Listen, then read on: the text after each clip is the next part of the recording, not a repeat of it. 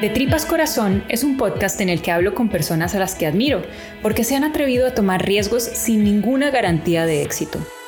Es decir, gente que se atrevió a ser vulnerable y por ende, gente muy valiente e inspiradora. En este episodio hablo por Skype con Lázaro Hernández, quien es salvadoreño pero hoy vive en Los Ángeles, Estados Unidos, trabajando en animación por computadora para las más grandes producciones de Hollywood. Vamos a hablar de cómo hizo para ir definiendo cuál era su pasión y cuál fue la cuesta arriba desde El Salvador, pasando por Costa Rica, hasta llegar hasta donde quería llegar. Por ahí del minuto 17 vamos a mencionar dos programas de animación que se llaman Maya y Blender, y Lázaro quería que lo mencionara para que no se queden con la duda cuando escuchen esos nombres. Bueno, Lázaro, de verdad, demasiadas gracias. Salí corriendo a comprar una cerveza y estoy enfrente de la compu hablando contigo. Buenísimo, no, muchísimas gracias a vos y bueno, qué bueno que estas iniciativas se dan, saltamos y, lo hacemos. Esa regla de los cinco segundos, que si uno en cinco segundos no se decide, pues no se hacen las cosas. Entonces ahí estamos. Yo me decidí en cinco segundos a intentar hacer esto y tú te decidiste como en dos a decirme, ok, pero en una hora hablamos. Y, de hecho, pues eso, eso es un poco de lo que quería hablar con vos, que es el tema de, el, atreverse, lo que dijiste, qué bueno que se den estas cosas y, y lanzarse y hacerlas. Y es exactamente ese tipo de cosas que quiero hablar con vos. Generalmente los seres humanos o la sociedad, la forma que tenemos de ver la vulnerabilidad, no es necesariamente el concepto o la palabra que asociaríamos a algo como lo que vos hiciste, que es arriesgarte, dejar lo que vos tenías ya construido y conquistado aquí en Costa Rica y empacar y, e irte a Los Ángeles a buscar un sueño, aunque sabías que te estabas arriesgando un fracaso muy, muy grande, ¿verdad? Y te estabas haciendo vulnerable. ¿Vos crees que fue algo así? Ah, totalmente. Totalmente. Este, y yo creo que todavía podemos remontarlo un poco más atrás. Eh, bueno, para comentar un poquito, pues yo soy animador 3D, pero antes de eso yo estudié en El, en el Salvador y ejercí como, como creativo en El Salvador. Eh, yo soy salvadoreño. Yo descubrí que me gustaba el cine y la animación dentro de la misma carrera de comunicaciones y entonces saqué una beca para irme a Veritas. Ese creo yo que fue mi primer salto al vacío. Yo creo que soy una persona que sí le, le emocionan los cambios. Obviamente sí hubo momentos de estrés. Por ejemplo, no sabía ni dónde iba a ir a vivir. Tenía 21 eh, años.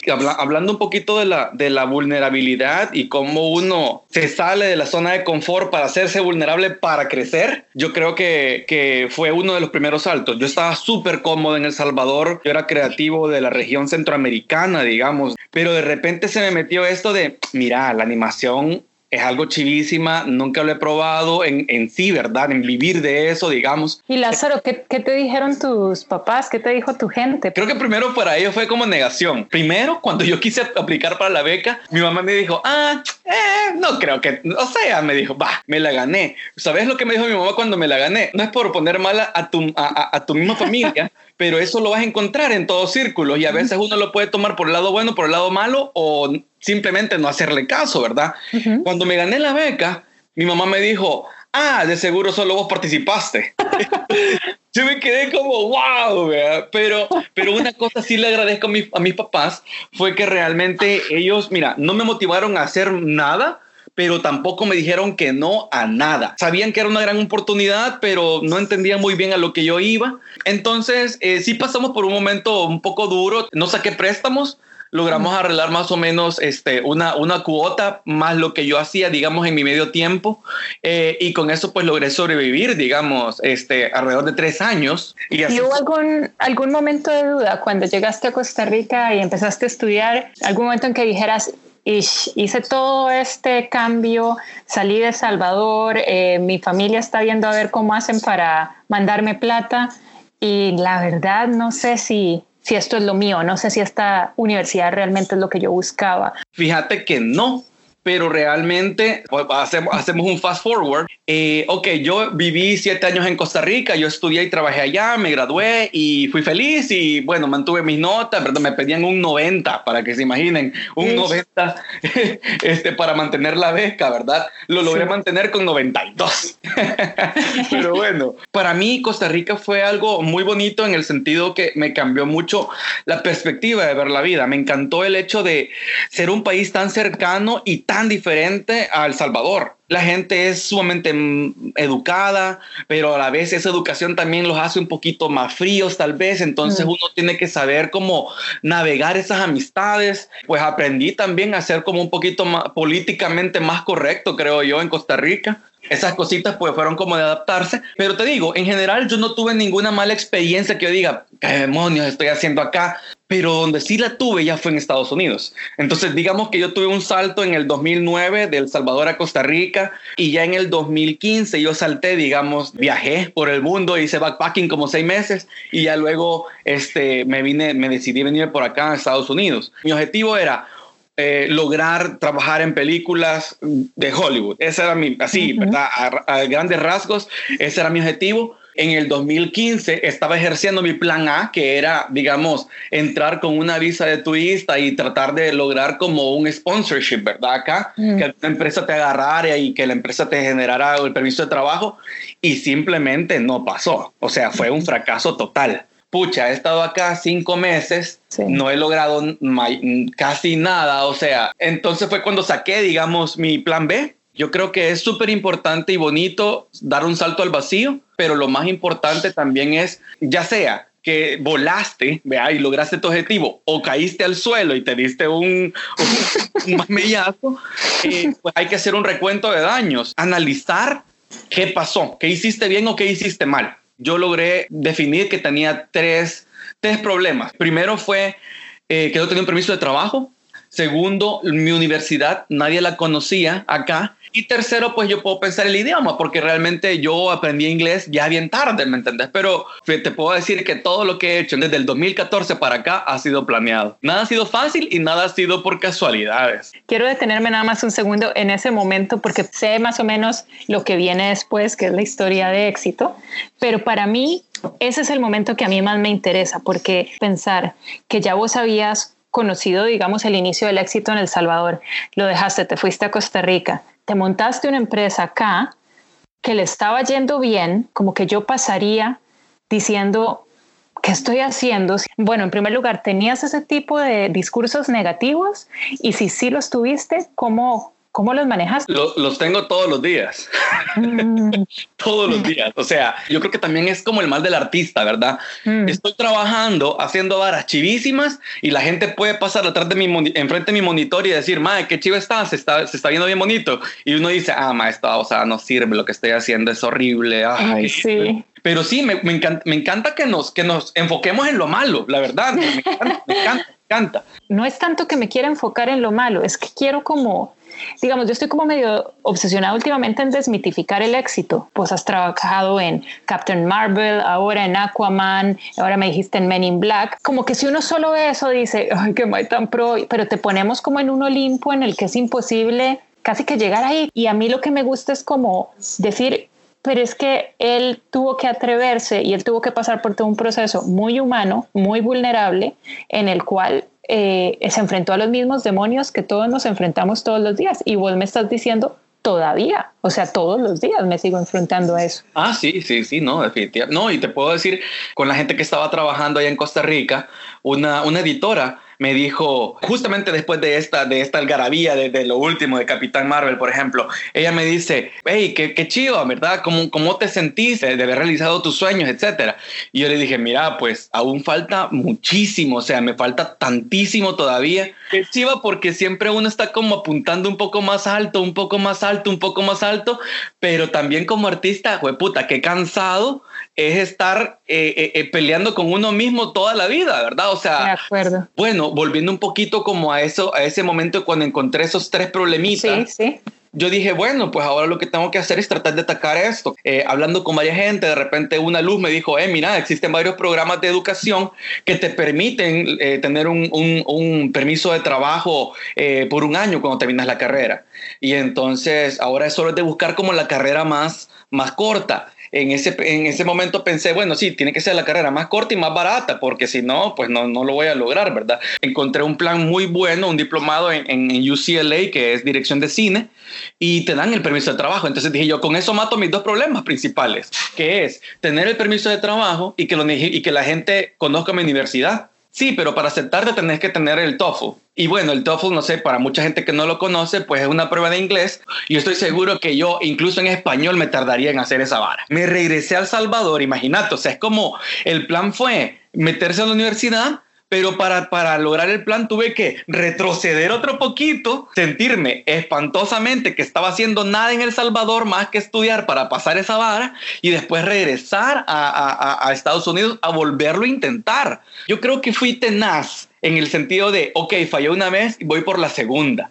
Si yo, si, a mí se me hubiese opuesto el universo para una tercera, una cuarta vez, yo ya no hubiese seguido insistiendo porque entonces hubiese caído en la, en la terquedad, en la necedad. Mm. Y perdón, antes de que me digas la continuación de la historia, ¿por qué Hollywood? ¿Por qué era esta fijación con que tenías que que trabajar en Hollywood? Pues fíjate que eh, eh, yo creo que es una cosa bien, bien tonta. O sea, yo creo que es, es simplemente el hecho de, de decir, estas son las películas más grandes, estas son las películas de mayor presupuesto, esta es la industria más grande que existe, quiero tener la experiencia de saber cómo trabajan, que son las claves, digamos, de cómo se trabaja acá para poderlo eh, hacer en algún otro momento en otro lado. Ok, y entonces estudiaste como loquito para el TOEFL y, y cuando tus papás te vieron volver a, El Salvador, ¿qué, ¿qué decían cuando te veían nada más estudiando para el TOEFL? Creo que también es bueno como darse cuenta de que a veces no es solo brete la vida, de que también está la familia y están las amistades y, etcétera. A lo largo de todo ese tiempo, digamos que tuve como mucha conexión con mi mamá nuevamente, en el sentido de apoyarla. Mi, mi, abuelita estaba como eh, muy enferma en ese tiempo, entonces viajábamos al interior del país eh, casi que cada tres días. Eh, mi abuela murió justamente cuando yo estaba allá. Entonces como que esas cosas como que te ayudan, digamos, a, a, a sobre llevar que fue como un gran fracaso, ¿verdad? Etcétera. Mm. Y uno pues también tiene que lograr ser paciente. Yo creo que es una de las cosas que, que a mí me matan, pero que he aprendido bastante. Hice el TOEFL, logré la, la puntuación que necesitaba y ya entonces me metí a estudiar Hubo un tiempo que estuve buscando pasantías en todos lados. Me logré meter a una, a una agencia de talentos, que son estas agencias que manejan actores. Bueno, yo estuve ahí tres meses y fue espantosa la experiencia. Es como que muy, digamos, eh, la gente suele ser muy prepotente, verte de menos, verte que vas como pasante, entonces ellos esperan de vos, pues nada más que les limpies la cocina y que les traigas café. Puta, haber estudiado ya, ya en ese tiempo, ya casi 12 años de estudio y, y estar llevándole café a un montón de más. Imagínate que era una cosa que si yo me metía como solo como a saludar a alguien, pues ya después me llamaban la atención porque yo no tenía que meterme en ninguna oficina, saludar a nadie y la puerta estaba abierta, pues no es que estaba cerrada. no es que vos entraste nada más ahí No es que yo le di una patada a la puerta y entré, ¿verdad? A saludar. Y uno dice, bueno, pero yo estoy trabajando por, por un plan. Yo estoy, yo estoy, yo confío en que al final todo va a salir bien. por ejemplo, en esta empresa no me iba a conseguir mayor cosa. Eh, me estaban denigrando, estaba sirviendo café, pero mi objetivo eh, era por lo menos lograr tener una empresa gringa en mi currículum. Digamos, estar inconforme para mí es una gran motivación ya te, te, obligas a que te pasen cosas. Por ejemplo, cuando yo me vine acá, yo pedí un préstamo. Eh, esa vez sí, yo para Costa Rica no pedí, pero ya para Estados Unidos sí pedí. Este, pedí un préstamo en El Salvador, pero yo dije, no, el préstamo que me lo den solo para la educación. Yo, o sea, yo veo cómo vivo allá, yo veo cómo le hago para vivir allá, no me importa, pero yo necesito sentirme este, presionado, que no tengo plata, para moverme. Otra de las cosas importantes, creo yo, yo sabía que quería trabajar en la industria, pero no sabía qué puesto podía ejercer. Pues una cosa que tienen muy bien los gringos es que ellos sí especifican bien el trabajo que vas a hacer. Entonces ahí fue cuando descubrí, digamos, eh, por medio de Disney, que ellos postearon, andaban buscando un departamento de, de, layout y previsualización. Y yo, ¿qué es esa vara? Comencé a leer y bueno, y que es prácticamente pues hacer como un, un animatic 3D bien avanzado mira, eso está genial. Y tenés muchísimo poder creativo y tenés la dicha de, hablar directamente con los editores de la película, el director de la película y con el director de fotografía. Entonces es como, ma, eso es como un pequeño director de cada, de cada escenita, de cada shot. Y entonces desde ese momento que yo lo leí, digamos en el 2015, era de, de tratar de ser un artista de previsualización Entonces, pues todo mi demo reel lo adecué como a esa, lo, lo incliné, digamos, a ese, a ese tipo de posición, etcétera. Entonces, así fue como comencé a aplicar a todos los estudios de presentación que yo sabía. Logré una entrevista y, ya con la entrevista, pues yo creo que les caí muy bien y ya luego que me contrataron eh, para, la primera, para la primera peli que hice. ¿Qué fue? Fue X-Men de Dark Phoenix. Dios, o sea, empezaste con algo con algo pequeñito, digamos. sí, o sea, de repente ya me mandan como, mira, si estamos interesados, eh, vas a trabajar en, este, en esta película que se llama este, Team Spirit. Y yo, bueno, ok, como un, como un total novato, yo no sabía que se manejaba con código las películas acá. Ah. Entonces yo dije, Team Spirit, ¿y cuál es Team Spirit? Y comenzó a buscar y vi que era un remake del 2018 y yo, ¿qué están haciendo? Y era como un, musical para teenagers y yo, bueno, ni modo, si, eso es lo que me va a tocar hacer, ni modo, ¿verdad? Sí. Y, y, no, hombre, para mi sorpresa, ese era el código de la película. Bueno, llegué con mi supervisor y me dice, esta es la película. Y yo la veo y yo, ¿what? Porque yo sinceramente, yo me miraba trabajando, así, yo me miraba trabajando en una película de Marvel en cinco años. De repente, pum, mi primer proyecto y fue Marvel. Ese primer día, yo literalmente, Mónica, yo estaba conteniendo las lágrimas de alegría enfrente de mi supervisor. Pero entonces, tal vez yo te podría hacer otra pregunta. Vos que ya llevas ahora sí un rato trabajando en eso, ¿es lo que te imaginabas o realmente ahora dices, pues sabes que es, es casi que lo mismo que, que yo estaba haciendo antes? No, no, no es así como una vara tan guau, o sí lo es. No, no, sí lo es. Genial, contame, contame un poquito de, ok, te enteraste de eso, contuviste tus lágrimas, igual te moriste un poco del susto o todo lo contrario. Horrible, horrible, horrible. No, no, no. Este, yo te puedo, te puedo ser sincero, yo no estaba para nada listo para trabajar en esto. Yo trabajé en Blender por mucho tiempo y cuando yo entré acá, ya era todo en Maya otra vez. Yo dije, bueno, si estoy aplicando a estas empresas, pues necesito desempolvarme del nuevo Maya, ¿verdad? Pero igual me agarró en curva. Luego también yo no sabía que ellos creen que todos saben lo que, lo que ellos saben. Entonces, ellos no, nunca me dijeron a mí, mira, esperamos de vos estos resultados, sino que me dejaron ahí ser y hacer mis babosadas como yo sabía más o menos hacerlas hice también dentro de mis planes, ¿verdad? Sabía que, empresas eran como las más reconocidas, las mejores, y esas fueron las que yo apliqué. ¿verdad? Este, así, ¿verdad? Sin, sin tenerme, sin menospreciar mi, mi, mismo trabajo, ¿verdad? Y dije, sí, las mejores, vamos. También que yo creo que un poquito de ignorancia es buena. pues yo comencé a aplicar, fíjate, te puedo decir que yo he aplicado a más de 200 empresas. ¡Wow! O sea, así, así fue mi búsqueda, Mónica. O sea, fue voraz es voraz. De verdad que la gente lo va a escuchar y no es como, y claro, el llegó a Estados Unidos, tocó tres puertas y, y luego hizo Aquaman, ¿verdad? Ajá, no, y es, y es eso exactamente. O sea, yo creo que alguien me preguntó, eh, mira, este, sentí vos que fue como que tuviste suerte. Y yo no. O sea, la verdad es que es que no, porque yo te puedo decir exactamente cada paso que hice para llegar. Pero he trabajado ya en Dark Phoenix, fue la primera, después fue Aquaman y la otra que ha salido ya recientemente es Capitán Marvel. Cuando recién empezamos a hablar y yo te pregunté por qué Hollywood, vos dijiste, porque yo quería ver por qué es el cine más grande, ¿verdad? ¿Qué se hace ahí, qué no se hace aquí? ¿Qué me puedo traer de regreso a El Salvador, a Costa Rica o a Latinoamérica? Empiezas a, a tener una visión de lo que te gustaría hacer en el futuro, en ese pensamiento tan estratégico que tenés vos. ¿Es volver con tu conocimiento o todavía más bien quedarte forever en Hollywood? Ah, ¿Qué, qué sigue? Yo creo que me hace falta muchísima experiencia más. Ya luego, pues sí me gustaría mucho realizar una peli aquí. Y sí, he visto muchísimas cosas que se pueden llevar allá. Y finalmente, eh, Lázaro, te quería preguntar, dado que el meollo de estos podcasts es la vulnerabilidad, yo uso esa palabra porque me encantó darle el twist y que en mi cabeza pasara de ser una cosa que tiene que ver con debilidad a que pasar a ser todo lo contrario, ser súper valiente y ser súper fuerte cuando conscientemente decides hacerte vulnerable y tomar un riesgo. ¿Cuál sería el consejo de oro o la impresión o lección de oro de Lázaro Hernández en cuanto a vulnerabilidad? Hijo, es bien, es bien duro, la verdad, la pregunta.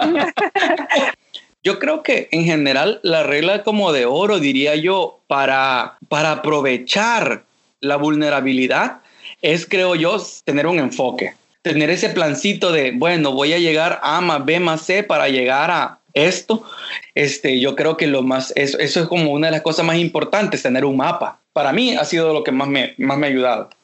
Perfecto, me encanta. Ay, y ya me, me, acabo de acordar una última pregunta que te quería hacer. Vos tenés un rasgo en tu look que es muy particular. No sé ahora en las locuras de Los Ángeles y en, y en los mundos que te mueves ahora, pero para los ticos es muy particular que es el bigote, como lo usas. ¿Por qué es que decidiste tener ese, ese look? Vieras que yo creo que fue por el hecho de, que, de hacer algo que, que, saliera como de lo común para mí y de una u otra forma también lo hice ya esto a, una, a un nivel más personal en pareja, digamos. Yo creo que pues siempre tuve como esa, esa noviecita que te decía, mira, cortate el pelo, este, y quítate la barba, no me gusta esto, no me gusta lo otro. Y uno siempre está como obedeciendo esas reglas sociales. Comencé medio a experimentar ya lo ando ahí como medio dalilesco. Y, y también digo yo, bueno, también ah, de cierta forma la persona que me quiera me va a querer de esta forma como que va a traer como de una u otra forma la, la gente que, que, va a estar de acuerdo también con, con cómo me siento yo y cómo transmito mi imagen. Me encanta, o sea, vos sos el Mike con un plan, de verdad, todo, nada es by chance con vos. ¿Verdad? ¡Qué loco! demasiado, demasiado. Lázaro, muchísimas gracias, de verdad, me encantó y demasiadas gracias por conversar conmigo. No, hombre, no, hombre, un honor, un honor que, que esto sea como en mucho de otras conversaciones que tengamos. Sin lugar a dudas, lo que más me inspira de Lázaro es su perseverancia y su buena actitud, que se percibe claramente con solo escucharlo. Me impresiona la cantidad de oportunidades que ha tenido para darse por vencido, pero que él ha tomado como aprendizajes que lo han ayudado a crear estrategias para llegar a su objetivo. Lázaro sigue trabajando en proyectos impresionantes de Hollywood, pero no puedo contarles porque los estudios cinematográficos lo impiden. De verdad, gracias por escuchar de Tripas Corazón y ojalá hayan disfrutado de este episodio. Mi nombre es Mónica Naranjo González y me encantaría que me contaran qué pensaron. Además, si tienen cualquier pregunta o comentario en el último episodio de esta temporada, voy a estarlas contestando. Mis datos de contacto están en la descripción del podcast.